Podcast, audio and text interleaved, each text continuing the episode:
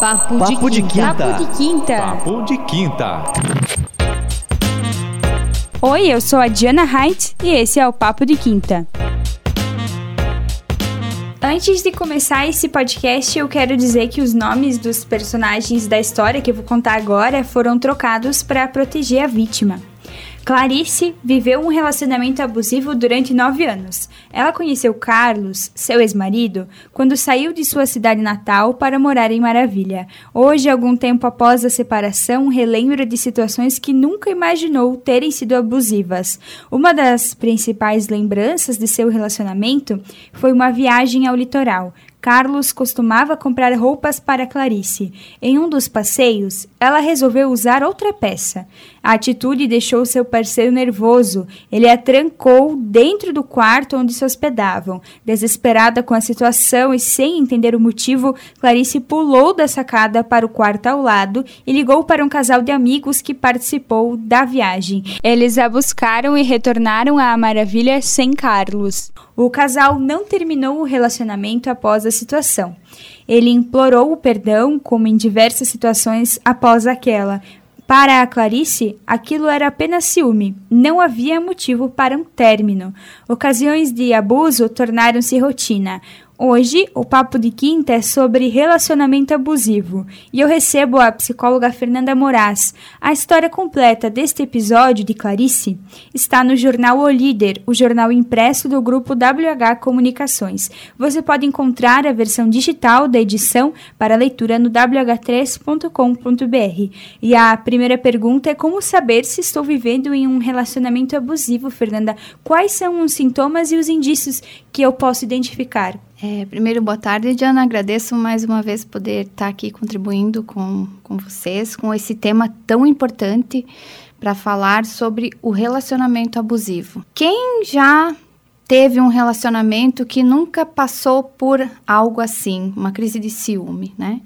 Embora a gente viva relacionamentos saudáveis e outros não.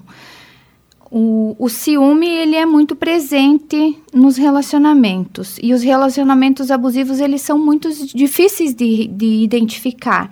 É, e, e eles têm ganhado muita notoriedade na mídia hoje em dia. Podem acontecer abusos de forma física, de forma uh, psicológica, de forma financeira, enfim, existem várias outras formas é, que os abusadores fazem, né? É, emitem, proporcionam esses abusos às suas vítimas. Os abusos, então, na forma psicológica, são os mais difíceis de perceber hoje em dia. E o de forma física são os mais evidentes, que a gente percebe no corpo, marcas, né, marcas roxas, hematomas.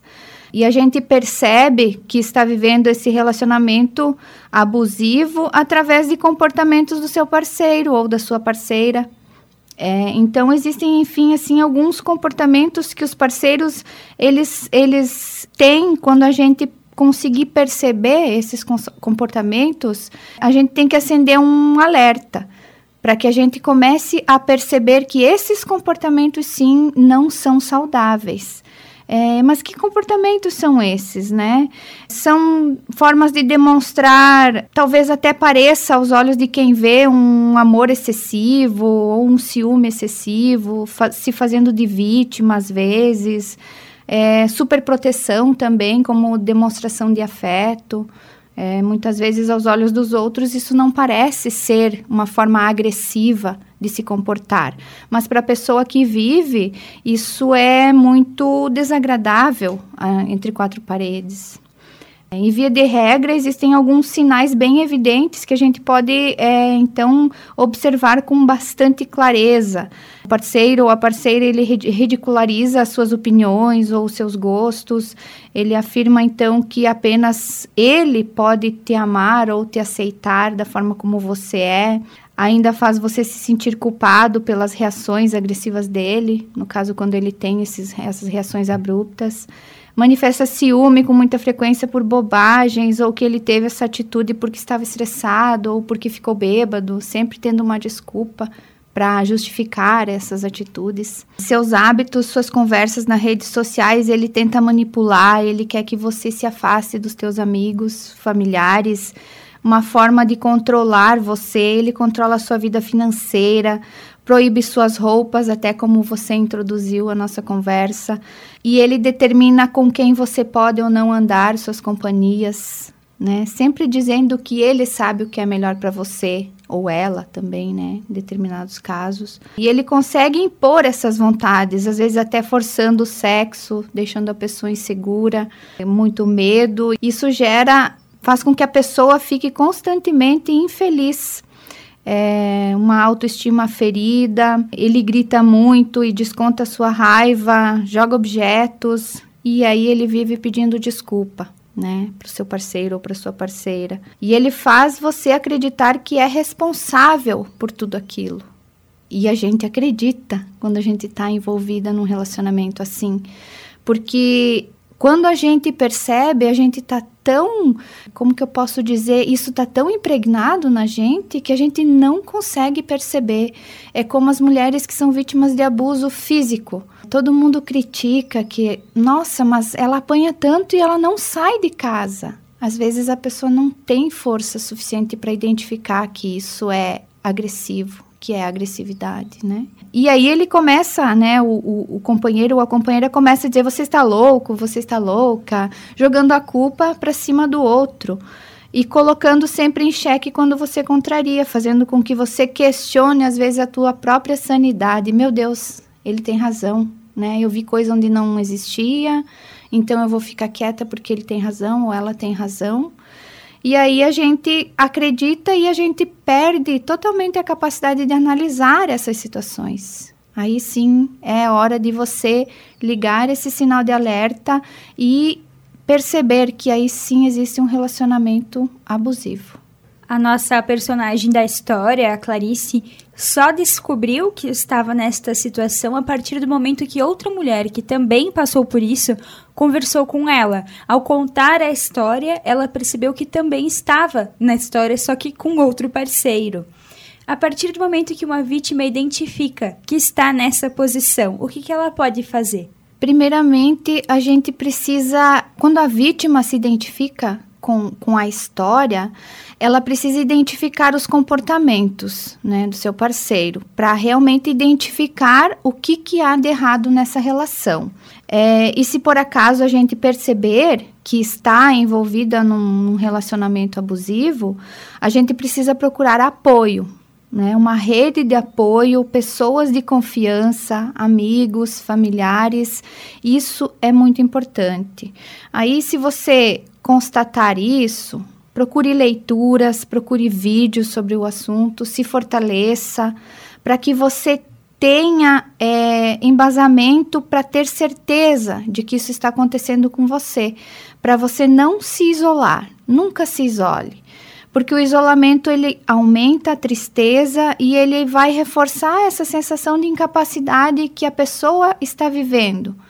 E isso faz com que a gente cada vez mais afunde e cada vez mais, é, ou cada vez menos, a gente perceba que está envolvida numa situação complicada dessas. E faz com que a gente confirme e perceba realmente que a gente está num, num relacionamento incapacitante e que o agressor está nos dominando.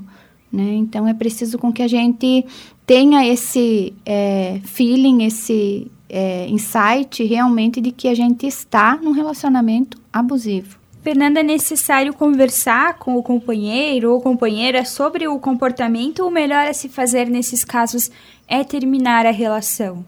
Bom, Diana, assim, nem sempre o abusador sabe que é um abusador e nem sempre a vítima também sabe que está sendo vítima nas, nessas situações.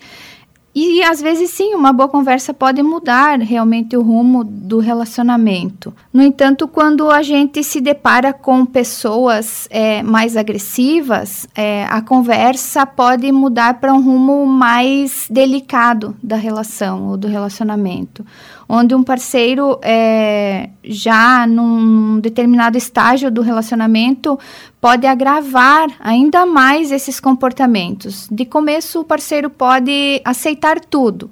Se você propuser para ele fazer terapia ou fazer viagens, ele vai aceitar. Aí vai passar um tempinho, aí ele vai redobrar os, os comportamentos para te dominar novamente e para não perder o controle.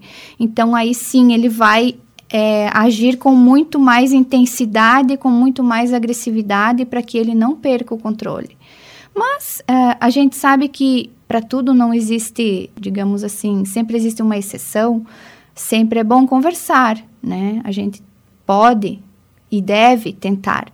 Pode ser que surta efeito, pode ser que o seu parceiro não esteja percebendo que isso esteja acontecendo e que ele realmente mude. Então a gente pode sim tentar, principalmente no começo das relações. Agora, já mais quando passa um determinado tempo, aí a gente sim deve procurar realmente o afastamento dessas pessoas.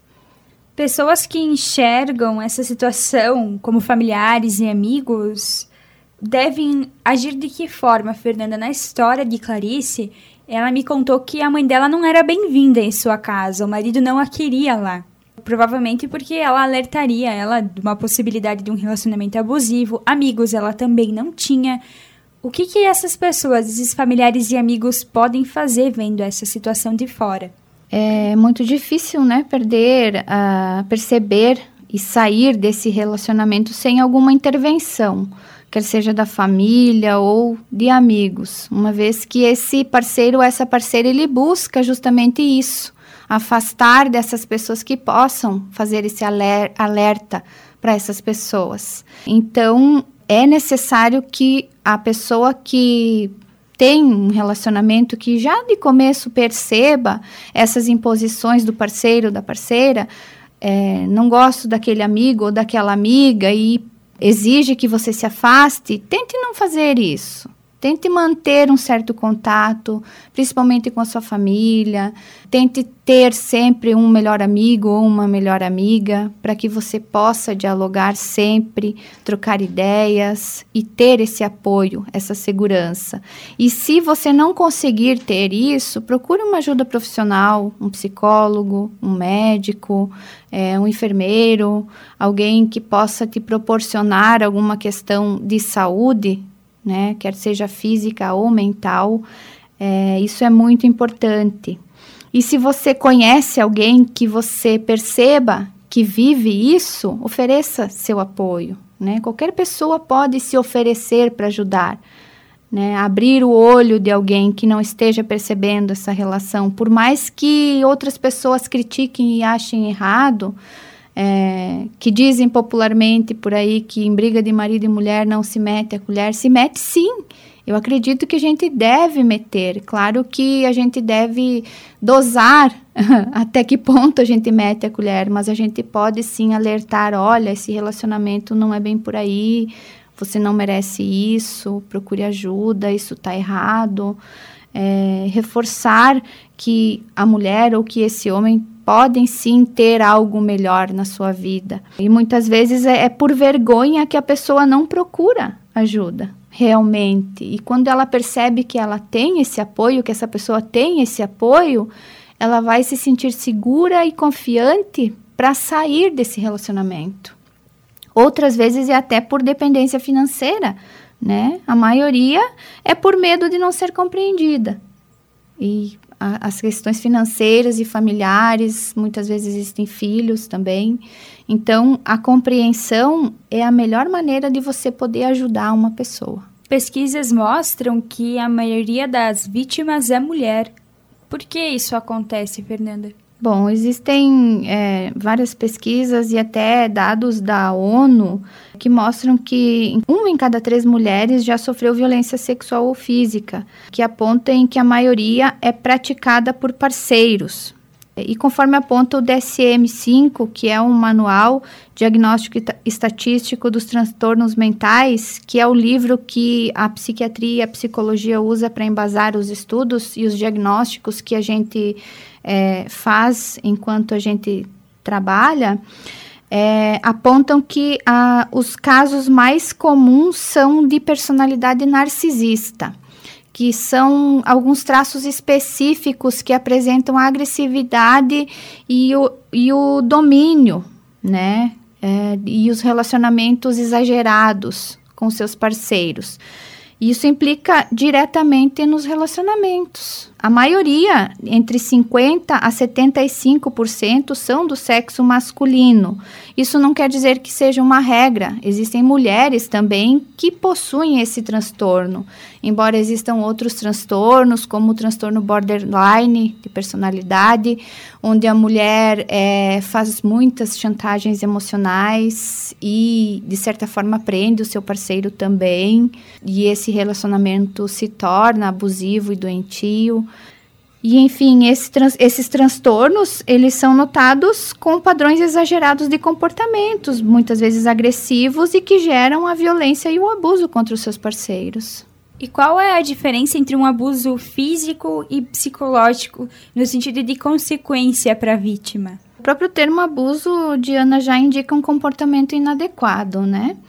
É, o uso excessivo da própria força. Então, o abuso físico é uma violência contra é uma forma de violência contra a mulher e ela é a mais aparente, né? O abuso físico também pode ser praticado contra o homem.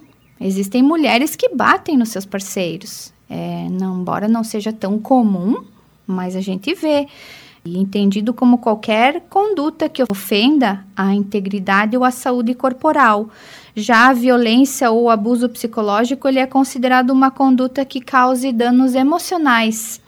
É, a diminuição da autoestima prejudica e perturba o desenvolvimento, degrada e controla suas ações, comportamentos, as suas crenças e as suas decisões. Então, ele ataca intimamente a autoestima da pessoa. Enquanto você se sente pressionada, você não tem liberdade para agir, para tomar suas próprias decisões.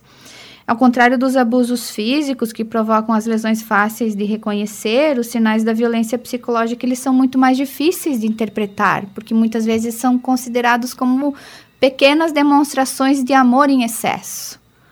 E superproteção, Porém, este é o que deixa maiores, maiores eh, ou marcas mais profundas em suas vítimas, porque eles afetam e geram muitos sentimentos ruins, como tristeza, desânimo, solidão, sentimentos de baixa autoestima, estresse, incapacidade, impotência, ódio e um sentimento muito grande de inutilidade. Você falou um pouco agora sobre as consequências também, né? Uma pessoa que vive um relacionamento assim, como ela pode começar a superar isso? Para superar tudo isso é preciso melhorar então a autoestima. A partir do autoconhecimento, re reconhecendo os seus próprios valores, para compreender quais são as suas dificuldades não elaboradas, para que ela possa buscar a solução para esse relacionamento tóxico. Porque o parceiro ou a parceira que é, abusa do, do, do seu parceiro, ele afeta justamente isso, ele afeta a sua segurança. E quando você está insegura, você tende a agir de forma a se deixar a dominar. Então, quando você tem uma autoestima, é, digamos que intacta, você não permite isso. Esse tipo de comportamento não te atinge ou não te afeta. E aí você tende a agir de outra forma. Quando você se conhece, você age a, no sentido de afastar esses comportamentos. Você age em total conformidade com a sua segurança. E a partir disso, o amor próprio é que te dá esse embasamento, isso é fundamental para que a pessoa não permita, não se permita viver essas relações abusivas. É preciso entender e amar a si mesmo. Isso não é um sinal de egoísmo. Não, não se considerar merecedor de qualquer coisa que o outro te ofereça.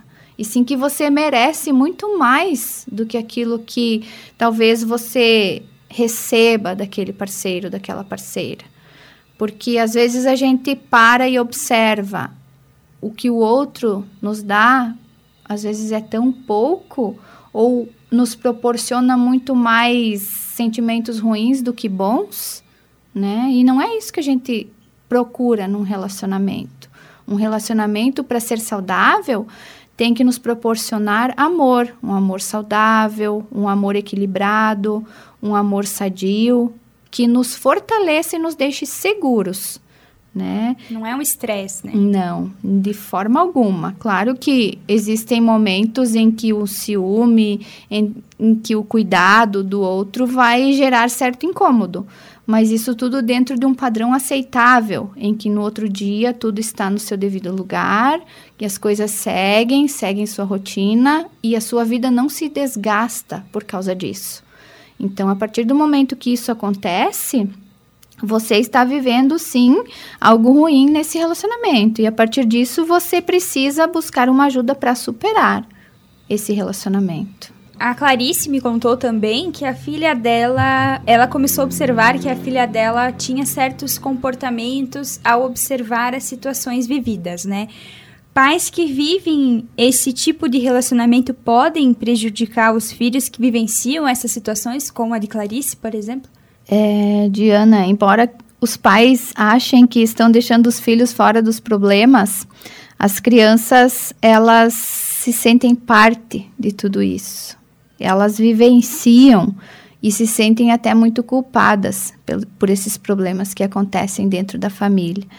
Crianças que vivem em lares que frequentemente os pais agem de forma abusiva e que costumam assistir e ouvir esses episódios, normalmente uh, onde um dos cônjuges sofre ameaças, a criança, é, em decorrência disso, ela enfrenta diversos problemas é, psicossociais, tendendo a ficarem isoladas, tornando-se agressivas e até mesmo apresentando alguns problemas alimentares. Ora, problemas de aprendizagem, insônia, distrações, vários problemas assim psicológicos e comportamentais. A criança vai refletir tudo o que acontece no seu lar é, de uma forma indireta, porque a criança não tem uma maturidade emocional para chegar e falar: olha, não gostei disso, ou eu fiquei com medo dessa situação. É, na clínica, a gente vê muito a criança é, expressar esses sentimentos através da ludoterapia, que é quando a gente oferece outras maneiras para que ela expresse o que ela está sentindo.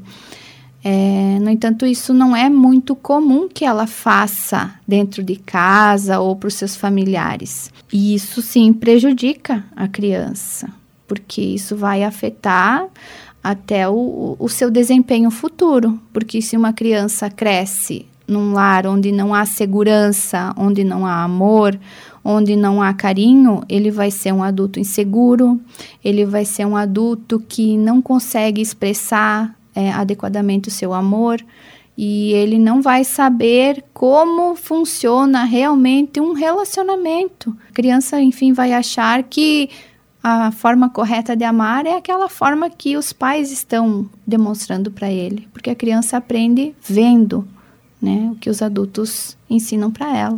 Outra coisa observada na história da Clarice, que ela me contou no caso, é que ela acredita que o seu ex-parceiro é narcisista.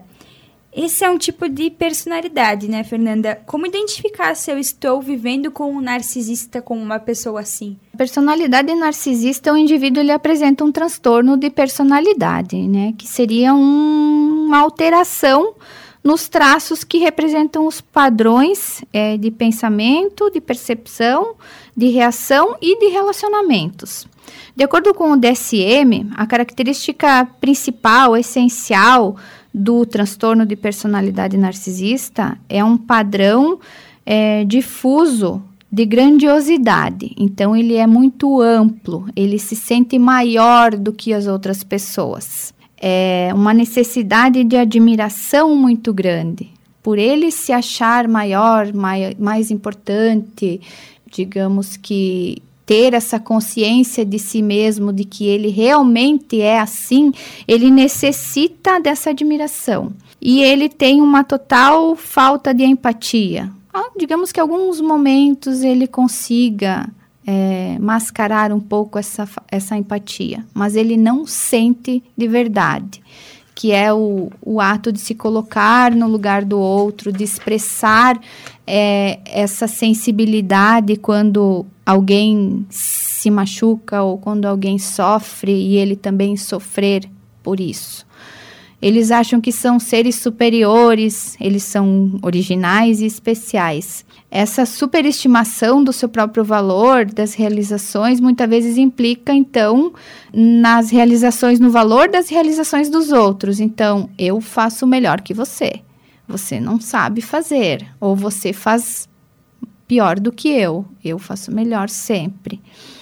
É, estão sempre fantasiando grandes realizações, sempre é, para serem sempre admirados pela sua inteligência ou pela sua beleza, para terem prestígio influência ou experimentar, digamos que um grande amor. Então, se de alguma forma eles forem se sentirem ameaçados, é, digamos, se eles perceberem que você tem um mínimo de rejeição por ele, ele vai tentar fazer com que você seja dominado, para que ele viva esse grande amor. Eles sentem também que devem se relacionar apenas com outros tão especiais e talentosos quanto eles mesmos, mas não os relacionamentos íntimos. Os relacionamentos íntimos, eles querem alguém que eles possam dominar. E as outras pessoas, digamos, para negócios, para amizades, tem que ser mais ou menos no mesmo nível que eles, senão eles não conseguem ter um relacionamento. É, por exemplo, eles vão ofender o garçom, eles vão tratar mal o frentista, que são pessoas consideradas em níveis mais baixos do que ele eles são sensíveis e, e, se chateiam com as críticas dos outros pelo seu fracasso. Então, se você criticar ou eles que ele se sinta humilhado e derrotado, isso vai gerar uma raiva muito grande nele. É, eles podem se afastar ou aceitar externa, externamente a situação em um esforço para proteger sua sensação de grandiosidade. Ele pode fazer de conta que aceitou, mas ele nunca mais vai se relacionar com você entende? Nesse, nesse sentido. E eles podem evitar situações em que eles podem vir a falhar. Eles não vão enfrentar algo para que eles não experimentem essa situação de fracasso. Eles vão, eles tendem a fugir.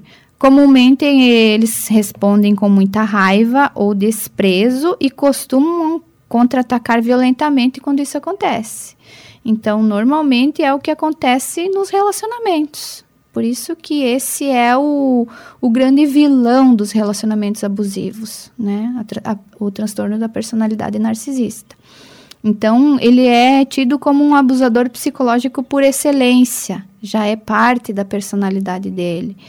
No entanto, né, a gente acredita que os abusos psicológicos eles são praticados apenas por psicopatas ou narcisistas perversos, mas não são. A verdade é que alguns outros transtornos também podem potencializar esse comportamento, como eu te falei. Mulheres como o transtorno de personalidade borderline, é, até o, uh, outros comportamentos, uh, transtornos mentais também, não só transtornos de personalidade. E, além de tudo, Diana, outros tipos de comportamentos também podem vir a enfatizar esse tipo de, de relacionamento abusivo, porque qualquer pessoa pode agir assim, né? É, a gente conhece, a gente vê muito disso, que está presente hoje em dia, que é o racismo e o machismo também, né? Infelizmente. E para encerrar o podcast, eu tenho uma última pergunta. Um relacionamento abusivo não é exclusivamente amoroso, né, Fernanda? Pode acontecer entre amizades, algo empresarial, enfim, um relacionamento abusivo ele abrange mais tipos de relações, né? Justamente. Uh, hoje em dia a gente vê também muitos padrões de comportamentos. É, mães dominadoras, pais autoritários, amizades perturbadas, onde tentam manipular resultados, manipular comportamentos, comportamentos manipuladores também das amizades, até no sentido de é, comportamentos de adicção, que seria o uso de drogas né, e outras substâncias, no sentido de influenciar e dominar a outra pessoa.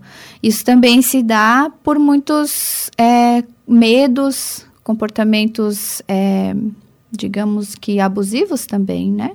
Porque você tem uma fragilidade e você tenta projetar aquilo no outro, e aí você tenta dominar o outro para se sentir melhor Nesse sentido que a pessoa mais fragilizada ou a pessoa com algum problema emocional tende a agir.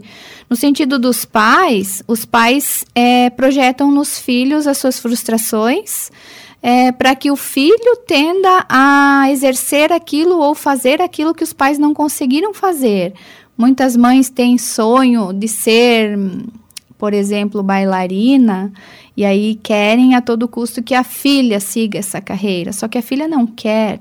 E as mães tendem a pressionar, a exercer esse padrão mais abusivo, com uma pressão extrema, ou o pai também tende a pressionar o filho para seguir uma certa profissão. Dentro das empresas, a gente vê muito assédio moral, que não deixa de ser uma violência também emocional, né? O assédio moral a gente percebe muito é, no sentido de você tentar dominar o comportamento do funcionário dentro da empresa para que ele siga um determinado padrão de comportamento ou que ele faça exatamente aquilo que os chefes ou colegas de trabalho querem que seja feito. A gente percebe muito até no sentido de obrigar o funcionário a pedir demissão, é, digamos que Pressionar. pressionando, né? Não que seja verbalizado abertamente isso através dos comportamentos, né? Isso causa um abalo emocional muito grande nas pessoas. Eu agradeço a sua presença, Fernanda, e até a próxima. Obrigada, Diana, foi um prazer.